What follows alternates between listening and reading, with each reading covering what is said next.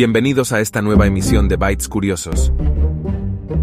La moda del 2023 de la que todo el mundo habla, aesthetic y buchifresa. Pero ¿qué son estos estilos?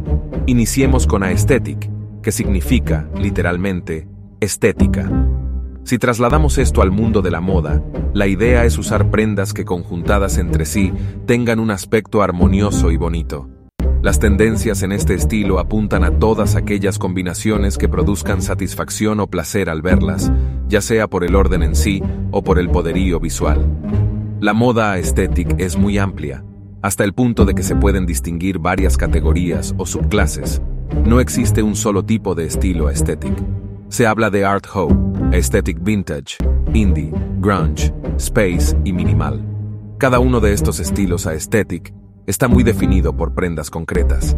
Pero, si lo que buscas son tendencias más generales, las prendas a las que no puedes renunciar son las sobrecamisas de cuadros, las camisetas y sudaderas oversized y los crop tops de estilo bandeau. Todo eso para la parte superior. Como prendas inferiores puedes usar mallas ciclistas, chándal, faldas de cuadros escolares y pantalones wide leg, que sean muy anchos. En la búsqueda de la estética en la ropa y sus estilos, lo primordial es sentirse cómoda, con un aspecto deportivo pero muy cuidado, y que visualmente sea rompedor y agradable. El segundo estilo es Buchifresa México, es un ejemplo de que se puede lograr una fusión entre varios estilos de moda.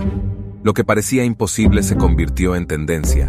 Este es el estilo Buchifresa.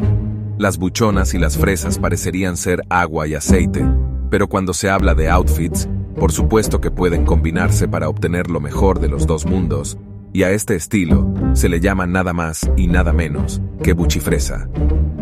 Ni muy muy, ni tan tan, dice un dicho muy mexicano. Nada mejor para definir el estilo que va de lo extravagante de una bolsa súper llamativa o colores muy intensos. La popularización de este estilo abrió un debate sobre si lo mejor es un look buchón o uno fresa. ¿Y tú, qué estilo prefieres? Gracias por escucharnos, nos oímos luego.